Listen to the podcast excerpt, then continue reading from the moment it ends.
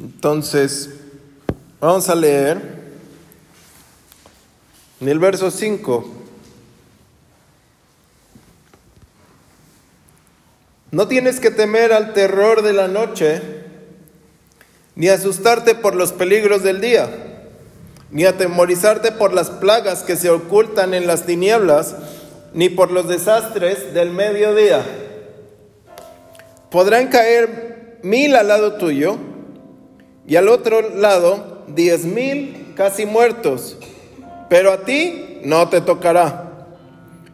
Lo verás tú mismo, verás cómo castiga a los malvados. Si haces del Señor tu refugio, del Altísimo tu protección, ningún mal te dominará, ni calamidad llegará a tu hogar. Amén. Amén. Entonces, un así súper mega resumen. Vemos, vimos que el Salmo 91 es un salmo que tiene una condición para que toda la bendición la, la vivamos, ¿no? Y no es un salmo de desesperación. No, Señor, ayúdame porque ya me voy a morir. Sino es un salmo de instrucción que Dios nos está dando instrucción para vivir en bendición total. Hay bendición a cuentagotas como el maná, ¿no? Si sabían, el maná no era la bendición, el maná era la eh, manutención. que eh, diario le tenían que dar al pueblo. No la podía guardar ¿Era pecado en ese tiempo tener refrigerador porque al otro día se le iba a echar a perder? No, ya me dio. Eh, así les pasó a los que el, sábado o el sabbat querían guardar, se les echaba a perder, por más que guardaban, tenían que confiar de que iba a caer el, no, perdón, cualquier otro día el sábado venía el doble y ese, solamente eso podían guardar, ¿no? Solamente ese día podían tener el doble. Como que se decían, ahora sí, pero era para el otro. es decir, hay veces que la bendición llega tantito más porque va a venir una temporada donde no va a venir. Entonces tienes que ser sabio. Tienes que preguntarte, y como les decíamos el, el viernes, bueno, ¿y estos siete kilos de carne ahorita para qué son? Si soy una persona, ¿no? Tienes que saber ¿Sí? Entonces, eh, hay salmos, decíamos que son de desesperación, de clamor, de ayuda, que está bien, o sea, no hay, todos nos hemos desesperado, los salmistas que son más santos que tú y que yo, se desesperaban, ¿no? Los profetas se desesperaban, todos nos podemos desesperar. Hay salmos de venganza, muchos salmos tienen ahí fuertes, fuertes sentimientos de venganza que estos se querían vengar, Señor, mátalos y luego ten misericordia de mí. No veas que dije mátalos. Eh, y la gran mayoría fueron escritos por David. Aunque hay salmos de salmo de Moisés, como por ejemplo este, el Salmo 90 es la oración de Moisés. Y muchos otros por Coré y por Salomón también tiene salmos, pero casi en su mayoría por David. Así es que veíamos algo que tenemos que, que, ver, vamos a ver también este día, es que el Altísimo era el nombre Elión. Amén. Que está por encima de todo. Que está más arriba de todo y justo se sentaron igual que cuando puse el ejemplo. ¿Qué pasaba si Arlette se quería casar? Tú le decías que no y tu mamá decía no y ella no decide. O sea, lo ve todavía más arriba, ¿no? Y si llegara la abuela diría, ¿y por qué está pasando esto? Todavía sería mucho más acá, ¿no? Mientras más arriba estás, mejor ves la situación. Por eso es el león. Ahora, vamos a entrar aquí. Los versos 5 y 6 son de protección porque estás en la casa de papá. Dice otra vez partimos del verso 1. El que habita, el que habita con papá, al abrigo del Altísimo.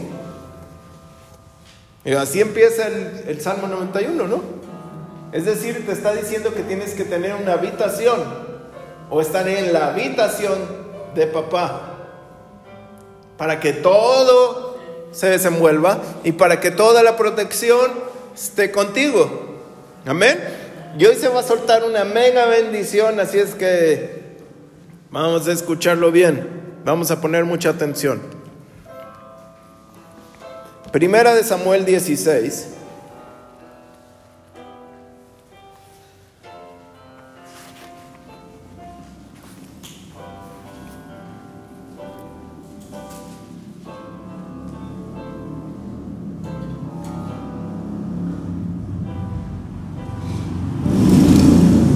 Samuel 16.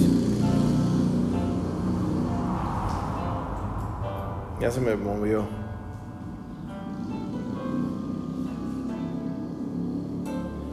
¿Por qué se me fue?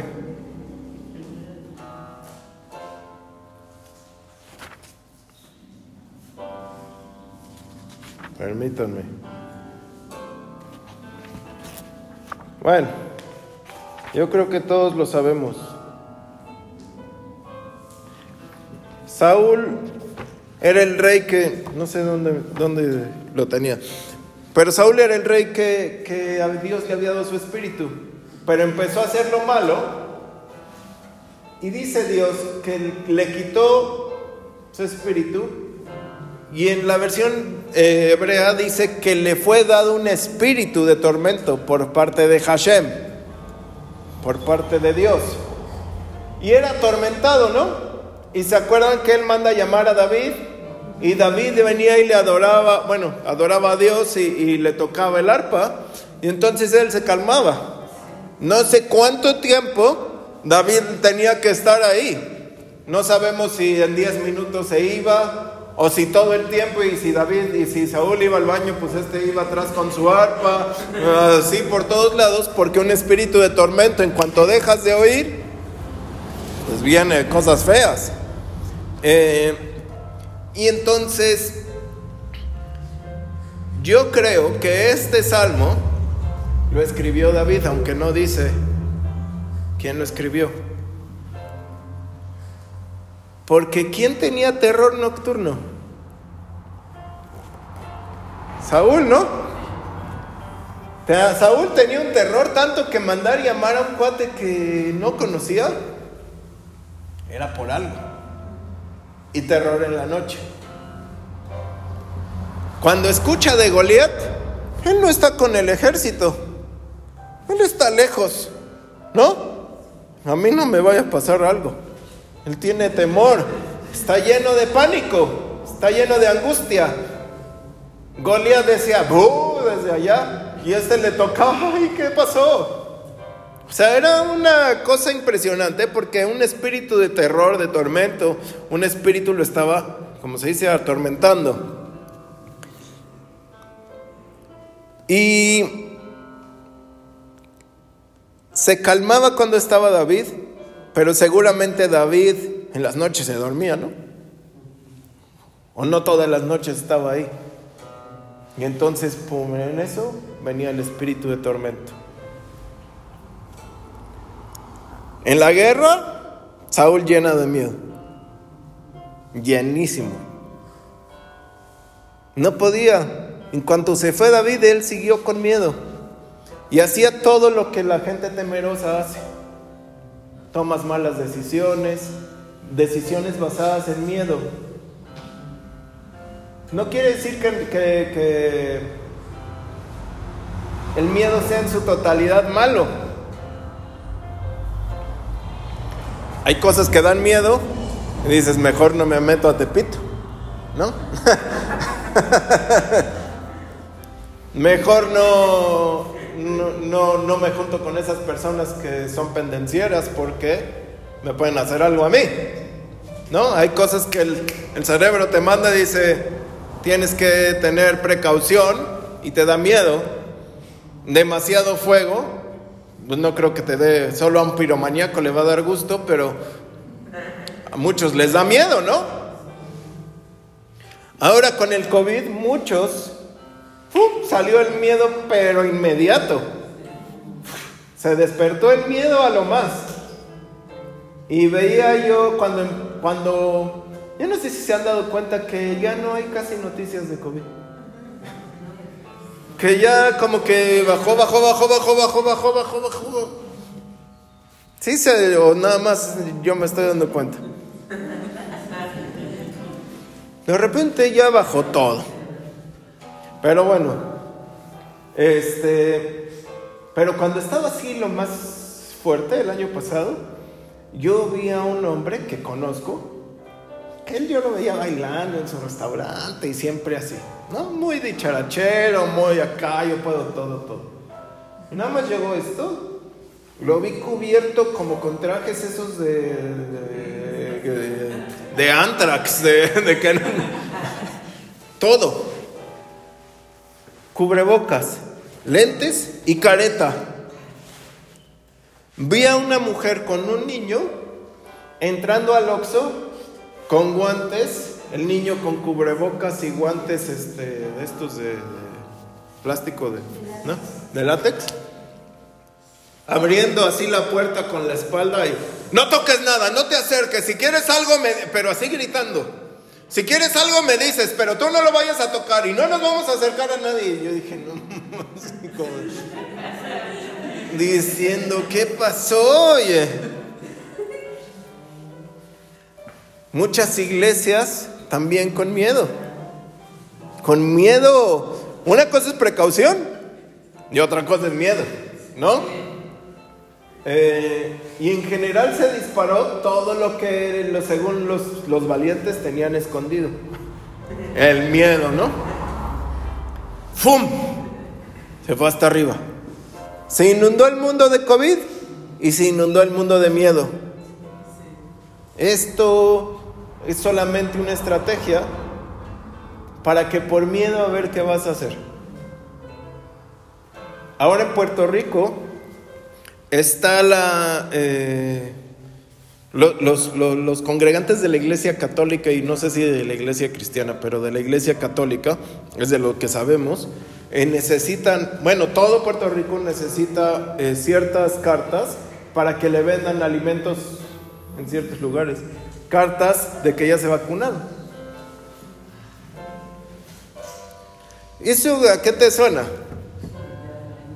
Como sí, las señales, la antesala de las, del 666, de, de la marca, ¿no? Ahora,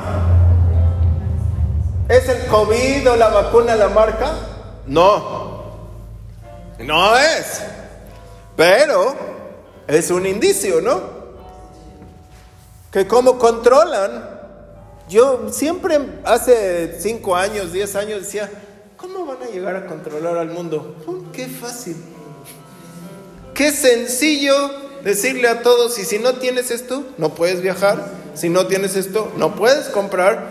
Si no tienes eh, esto, ahora dígame aquí, ¿quién, a quién le han tomado la temperatura la semana pasada? A todos. ¿Cuándo vas a comprar? ¿Y en dónde te la toman? En la frente o en la mano. ¿Y dónde es la marca? En la frente o en la mano, ¿no? Entonces, por miedo, ¿sí o estoy loco? Bernardo me queda viendo el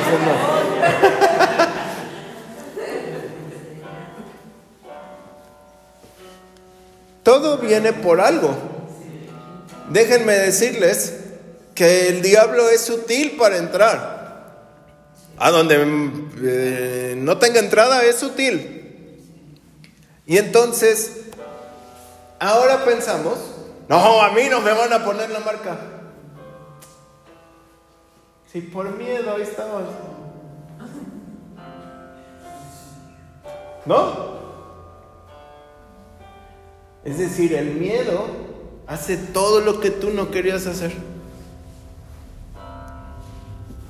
Pero cuando tú estás bajo la protección de Dios, dice, no temerás, no tendrás miedo. Tú dirás, pues que me maten total, me voy al cielo.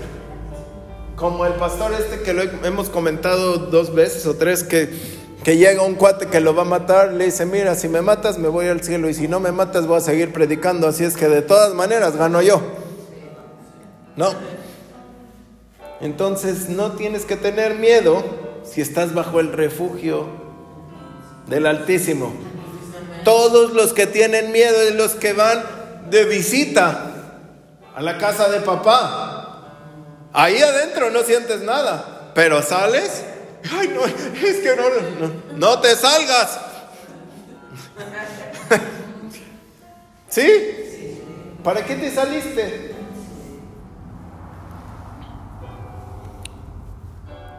Ahora que llegó la inundación, muchos me decían, eh, yo creo que muchos ahorita van a confirmar lo que digo. Tequi se inundaba una vez y de ahí al otro año, 10 años o lo que fue, pasaba. ¿No? Y entonces se inundó una vez y a la semana siguiente o 10 días, otra vez. La primera vez llegó a la banqueta, arribita de la banqueta de nuestra casa. Pero las noticias, y no, que no, ahora viene más fuerza, 150 mil kilómetros de agua y no sé qué tanto, y esto y el otro, y aparte va a llover y va a haber granizo en tu casa, o sea, todo lo peor, ¿no? Y yo no les digo que estábamos, ah, no, pues gloria a Dios, ¿no? Pues entonces vamos, ya teníamos ahí unos costales de arena y aquí en la iglesia también habíamos puesto costales de arena. Pero como todas las noticias son de que tengas miedo,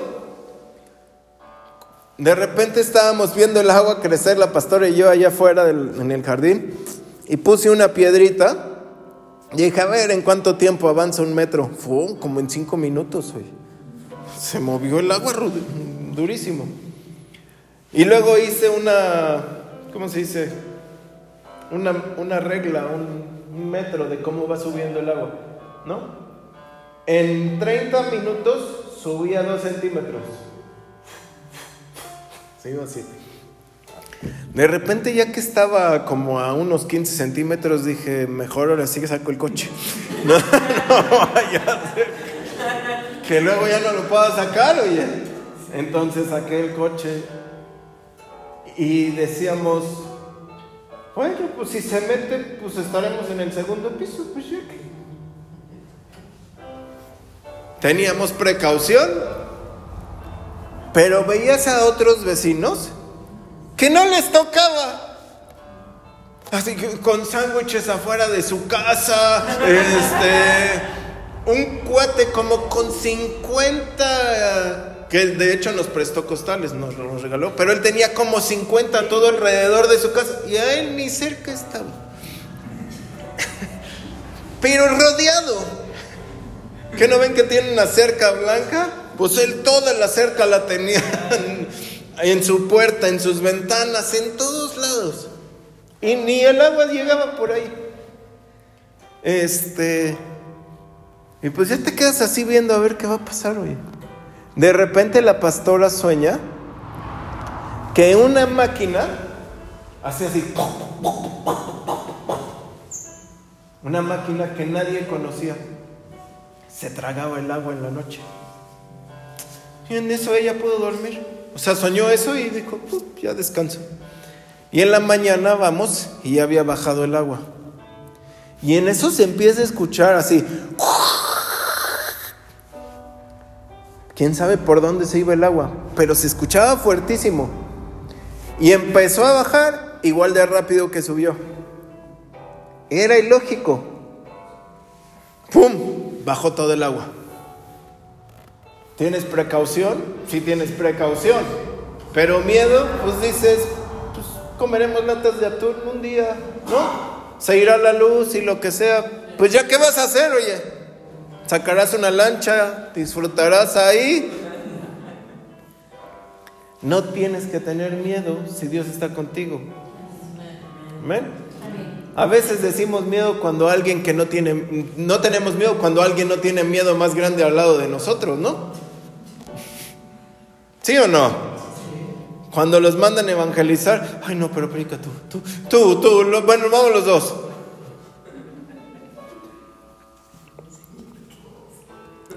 Gracias a Dios no pasa nada cuando tú estás en su casa. Amén.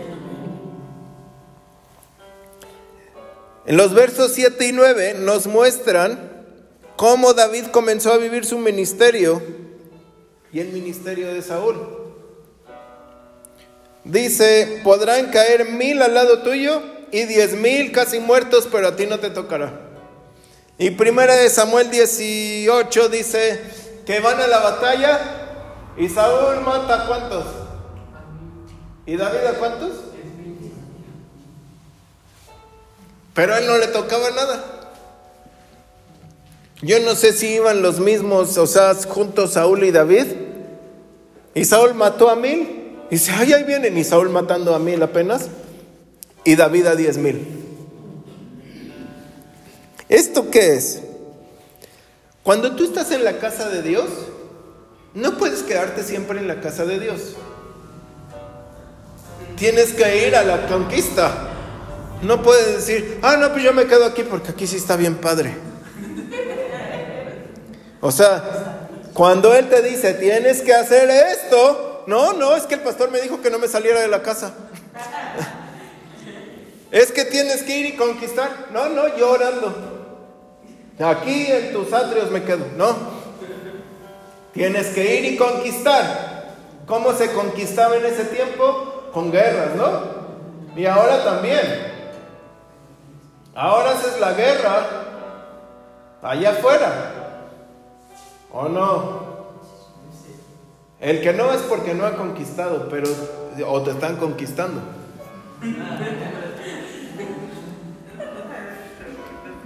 Y ya tienes miedo. Toma todo lo que quieras. A veces que las personas, vean, ¿se acuerdan del rey Ezequías? Que se iba a morir. ¿Sí? Isaías va y le da la gran noticia, Dios me mandó con este mensaje para ti, te vas a morir. Y, Ezequías dice, no, ¿cómo? No, no, no, Dios, perdóname, por favor, si he hecho lo justo delante de ti. Presenté esto y el otro y mira, el rey este nos iba a atacar y yo presenté unas cartas delante de él, delante de ti. Tú nos salvaste, por favor, sálvame la vida.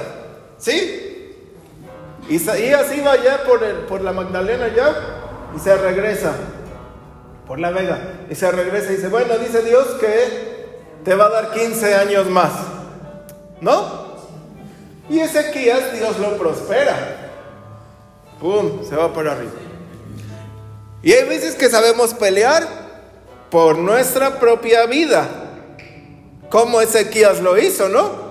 Ay no, Señor, pero tú sabes que mis ofrendas, que mis rodillas me duelen de tanto orar, mi alabanza, mis gargantas me duele, todo me duele, Señor, hasta el pelo me duele, no.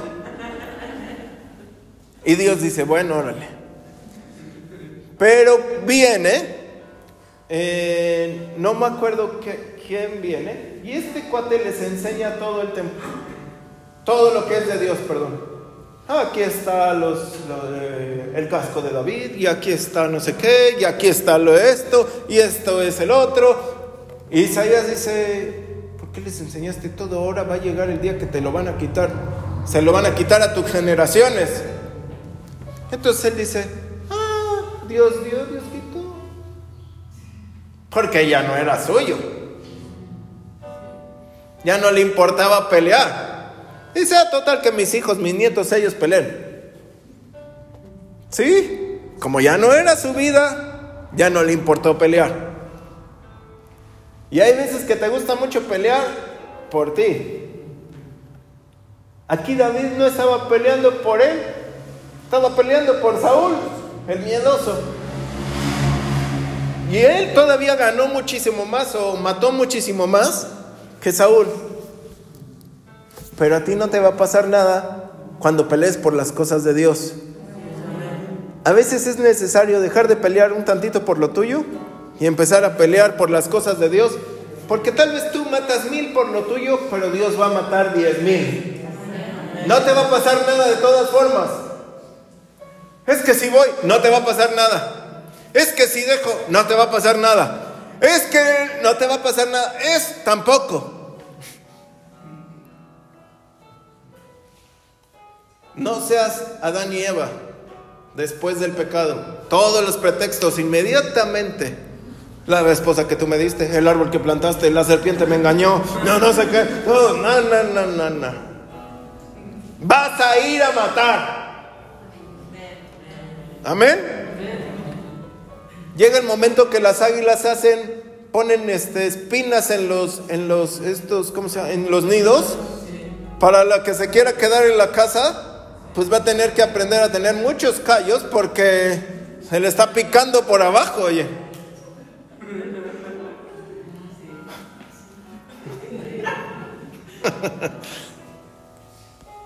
Amén. Cuando empieces a conquistar, vas a ver que te va a gustar. Cuando empieces a ver qué bendiciones da Dios a los que conquistan, tú dices de lo que me había perdido. ¿Qué, otra cosa hay? Ahora sí, este, tú todo fregado, todo, la espada sin filo ya, el escudo todo traqueteado, la armadura rota, pero ¿dónde más vamos? No me importa. ¿No? Total, en el camino Dios te da otra armadura. ¿Sí o no? Ahora no, como dije, no puedes quedarte siempre en la casa. Tienes que ir y pelear las batallas. Amén. Las batallas de quién? Las batallas de Dios. Porque ¿en dónde estás habitando? en la casa de Dios, ¿no? Entonces las batallas, él dice, hay que conquistar almas. Ay, no, yo aquí en la casa, no, vas. Hay batallas que se ganan orando. Y ahí todos decimos, sí, amén, pastor. Sí, sí, yo soy de esos, me encanta orar. Ahí el Espíritu Santo me fue dictando más o menos cómo es el porcentaje. El 100% decimos, orando ganamos, ¿no? Batallas que se ganan intercediendo, que te metes en la brecha por alguien más y te pones a pelear como si fueras esa persona. 90% a veces lo hace. Batallas que se ganan, ayunando. ¡Fum! 60 más o menos. Batallas que se ganan predicando. 30%. Batallas que se ganan liberando. 20. Adorando. 70. Y yo creo que esté adorando porque cuando tú estás en aflicción y todo, lo único que haces es adorar. Y estás librando la batalla, ¿no? Sembrando. Otros 70 han entendido eso. dices, es que esto es con una siembra. Obedeciendo. Ahí no hay. O sea, pueden ser todos, o puede ser nadie, no sé. Y batallas que se ganan asistiendo al campo de batalla. Es como cuando juega México y gana. Ganamos todos, ¿no? Yo estaba ahí, tú ni hiciste nada, oye. El aguador del equipo sale cargando este también nada más llevaba agua. Pero se siente ganado. No, es que yo di el agua fresca. Me quedo en su punto. No todo se gana a 10 kilómetros de distancia. Hay cosas que vas a, ganar y te van a estar lastimando. Y vas a salir mal. Y vas a salir... Eh, yo me acuerdo una vez que estaba con el Señor y que me dijo, te voy a cambiar la armadura. Y en eso vi que, me estaba quitando la armadura y la armadura salía fácil, ¿no? Porque pues son de acero, se la quita. Pero abajo de la armadura se le ponía una estilo playera o, camiseta pegada. O sea, no, es, es así suelta, pero ya la tenía pegada yo. Y entonces a la hora que te la quitan, pues se te viene la carne y te duele y te tienen que sanar, ¿no? Porque por mucho tiempo has batallado, tengo que sanarte. ¿Sí? Y entonces, pero eso solo lo logras cuando estás peleando, ni modo que tú estés acá de paladín así al lado del rey. Oh, ganamos otra vez, rey. No, fíjese, ya vamos ganando. No. Allá. Allá. Amén. Y entonces ahí te cambian la espada, ahí te cambian la armadura, ahí te cambian el casco, ahí te cambian todo. Y tú otra vez dices, ah, otra vez, agarré la onda. Ya me siento poderoso. Cada vez que matas a un enemigo, subes de nivel. Pero ¿cómo lo vas a matar? Tú no lo vas a matar desde acá. General de la, ¿cómo se llaman? Los de Londres, los de los capitanes estos de la guardia de la reina que están así parados. Tú no vas a matarlo así, con tu sombrero este negro. Tú tienes que ir. Si no, no vas a conquistar. Amén. Y con tus mismos ojos verás cómo conquistas. Nadie te va a venir a contar cómo mataste a la persona. Bueno, al enemigo. Tú solito.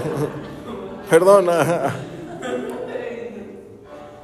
Tú mismo vas a ver cómo Dios libera Dios sana, Dios salva, Dios consagra, Dios prospera, Dios honra y Dios castiga a lo que Él te asignó. Dios te manda a liberar, tú no vas a decir, ah, sí, Señor, desde acá orando, estoy orando, desde acá, libéralo. Y de repente, pum, la persona, quién sabe dónde se fue, ¿se habrá liberado o no? Tú vas a ir ahí y vas a ir a contar lo que pasó. Tú lo viste. Yo vi cómo Dios la sanó. Yo vi cómo Dios me prosperó. Yo lo estoy viendo. Tú lo estás viviendo.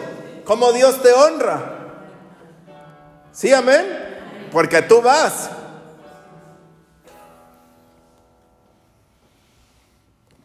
Esto no es porque seas hijo de Dios, es porque te vuelves en soldado de la casa de Jehová de los ejércitos. Por eso vas a ver mil y diez mil y nada va a pasar. Amén. Ahora, todo esto tiene la condición de que hagas de Dios tu refugio, y el, el león tu lugar de reposo, de tu habitación. No puedes ir y decir, bueno, sí confío, pero lo voy a hacer con esta estrategia. No, tú vas como Dios te dice. Tú vas con las armas que Dios te puso. Amén. Verso 10 dice, ningún mal te dominará. Ahí en el, en el original dice ningún desastre o ninguna maldad o ninguna plaga. Hay muchos que son dominados por maldad se apaciguan cuando vienen a la iglesia, salen y llega quien los domina, el espíritu de mandamás, el espíritu de, de emperador, el espíritu de burla, el espíritu de, ¿cómo se llama?, de drogadicción o de adicción o de, o de lo que sea, ¿no?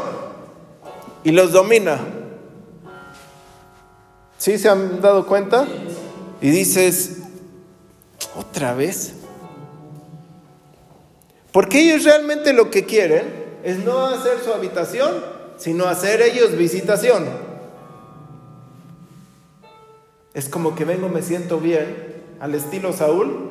Ahora el arpa no viene a mí, sino yo voy al arpa. Ahora me siento bien, pero me sigue dominando todo eso. me sigue haciendo que siga cayendo, siga esto, siga el otro, y siguen en sus mismos eh, vidas, sus mismos pasos, sus mismos, todo igual. Pero si tú haces del Señor tu refugio, ningún mal te va a dominar. Vean la diferencia. Hoy fíjense. ¿Sí se van a fijar o no? Ninguna plaga te va a tocar, ninguna plaga te va a dominar. Y vemos eso cuando el pueblo de Israel estaba en Egipto. Las plagas fueron mandadas por Dios, ¿no? Dios le dijo a Moisés, yo voy a mandar la plaga de las ranas, la plaga de los este, tábanos, la plaga de las moscas, la plaga de la oscuridad, la plaga de las ampollas, la plaga de los piojos, la plaga de la sangre, la plaga, ¿no? Y como dice Enrique Guzmán, ahí viene la plaga. Ay, no, no están aquí, oye.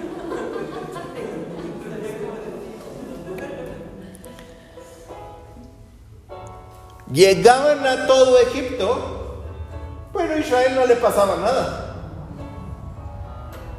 Israel tenía luz, Israel no tenía ranas, Israel no tenía, este, ¿cómo se llama? Piojos, Israel no tenía ninguna plaga. Nada. Ellos estaban en la tierra de Gosén. Y ahí, puro Gosén, puro gozo, pura paz, pura armonía. Afuera estaba la plaga, ellos no pasaba nada. Porque ninguna plaga te dominará. Amén. ¿Sí o no? Ahora, ¿por qué no te va a pasar nada? ¿Por qué todo le puede pasar a los demás? ¿Y por qué a ti no te va a tocar? ¿Y por qué a ti no viene ningún enemigo? ¿Por qué? ¿Por qué Él ordena a sus ángeles que te protejan por donde quiera que vayas. Es decir, tú ya saliste de la habitación, pero vas ahí, hay ángeles que te protegen. Arriba, la sombra. Aparte, los ángeles. Amén. A todo el que haga al Altísimo su refugio, esto es lo que el Señor me dijo. Voy a soltar ángeles para salvaguardar tu vida ángeles que te ministren alimento, ángeles que te liberen de prisiones, ángeles liberaron de prisiones a Pedro, a Pablo. Un ángel vino y despertó a Pedro, vámonos, ¿qué pasó? ¿Eh? Ya, ya, párate, vámonos. Y él pensaba que seguía soñando y de repente llega a la casa, ah,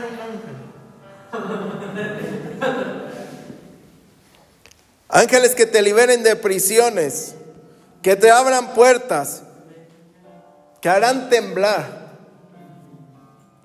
que muevan las aguas estancadas y las, y las aguas sean sanadas. A muchos les encantan las aguas estancadas porque no les gusta el mover del Espíritu. Pero va a venir ángeles contigo que les van a mover. Ay, ¿a poco esto era así? ¿a poco? Ahora sí.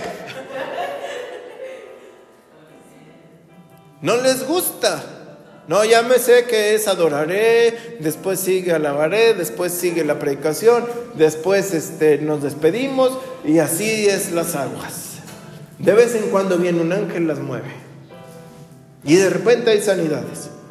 Ahora tú vas con los ángeles y esas aguas van a estar siempre agitadas, a que sean limpias. Amén. Ángeles mensajeros. Daniel estaba esperando eh, una respuesta de Dios y llega un ángel en Daniel 10. Dice, me enviaron con este mensaje. Juan estaba en Patmos y un ángel le dio todo el mensaje de la revelación de Jesús. Amén. Ángeles aparecían en hechos, en el libro de los hechos. Ángeles se le aparecieron a María y a José ángeles mensajeros que te van a venir a decir, es que es ahorita, vámonos a la batalla. No, no, no, era otro mensaje, no.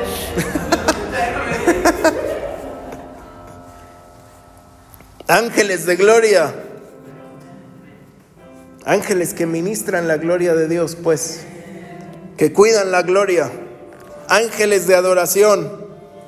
Hay ángeles que te van a llevar a adorar como nunca antes, con tus mismos gallos pero vas a adorar bien bonito. Ángeles de guerra. Eli, Eliseo le dice a su siervo, a Dios, ábrele los ojos para que vea todos los ángeles de guerra que van a ganar mi batalla. Tú no vas a ir solo. En cuanto tú decidas ir, Dios va a mandar ángeles, todos los que necesites para ganar. Con uno, uff, con uno, todo lo que puedes ganar. Pero dice nada más para que no te sientas mal, mil o quinientos o cuántos necesitas.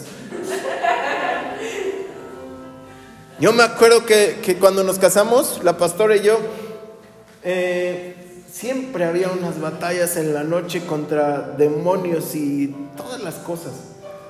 Porque en ese lugar habían hecho como brujería. Era un, un lugar como que habían consagrado para hacer eso. Y a cada rato se aparecían cosas, bueno, demonios y así. Y entonces un día nos cansamos y dijimos, Señor, manda una legión de ángeles aquí. Si hay legiones de demonios, hay legión de ángeles. Y bueno, pasó. Dejaron de aparecer demonios, dejaron de dar miedo, dejaron de hacer todo lo que hacían. Y en eso un, amigo eh, de repente nos pregunta, ¿qué oraron o qué están orando? Unas semanas después les dijimos, ¿por qué? Dice, este lugar está lleno de ángeles por todos lados. Está saturado de ángeles. A donde quiera que volteo, todo él tenía esa habilidad de, ver en el mundo espiritual sorprendentemente. Dice, hay ángel aquí, otro ángel aquí, otro ángel aquí, otro ángel y otro ángel y otro ángel. Yo no sé si había una legión, pero había muchísimos. Porque Dios responde tu oración. Amén. Ángeles que te fortalecerán. El Señor Jesús cuando iba a ir a la última batalla, de repente Él dice como que ya no quiero ir, Señor. Pasa de mí esta copa.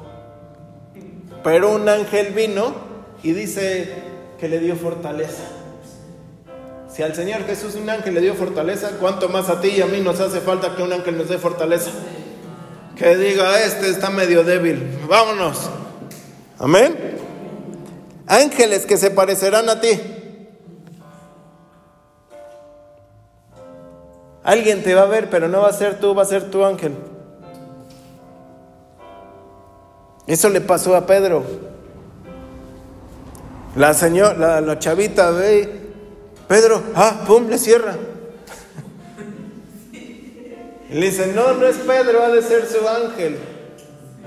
Juan, que el que conocía a Jesús, que se recostaba al lado de él, estaba ahí con él día y noche, se recostaba en su pecho.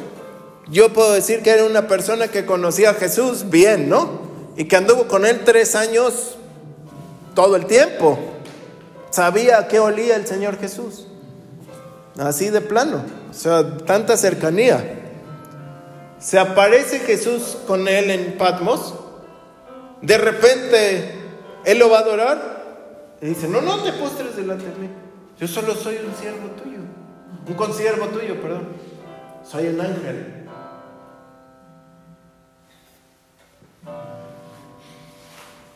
Ahí para que la agarren después. Ángeles que harán tu trabajo mucho más fácil. Ángeles que borrarán tus créditos. Ángeles que traerán provisión. Ángeles que traerán alimento. Porque así dice el Salmo. Porque Él ordena a sus ángeles que te protejan por donde quiera que vayas. La protección de Dios no es nada más que te va a guardar, es que viene muchísimo más. La protección de Dios es tiene hambre, hay que darle de comer. Tiene frío, denle abrigo. No, necesita techo, denle casa. Necesita ir a la conquista, vístanle. Necesita descansar, denle descanso. Necesita ir, vayan con él. Esa es la protección de Dios. Amén. Yo no sé quién dice, yo quiero hacer del Señor mi refugio. Vamos a ponernos de pie.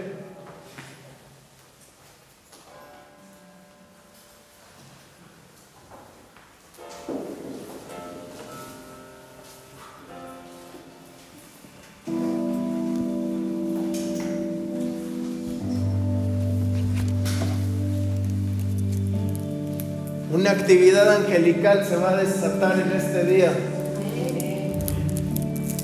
A todos los que hagan del Señor su reposo.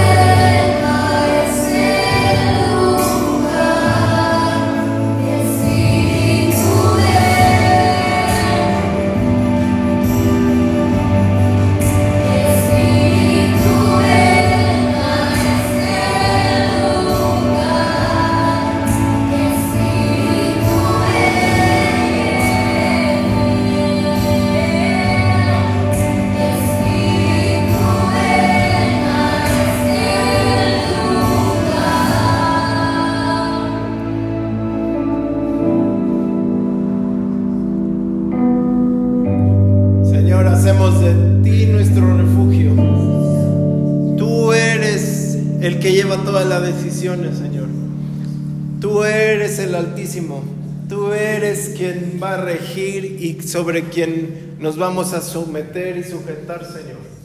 Sobre quien tú estás por encima. Tú estás por encima, Señor. No queremos estar lejos, queremos estar en tu habitación donde tú estás. Donde tú estás, Señor. Queremos ir a la batalla, conquistar, conquistar, Señor. Si hemos dejado la batalla en, pausa, hoy vamos a la batalla. Hoy vamos a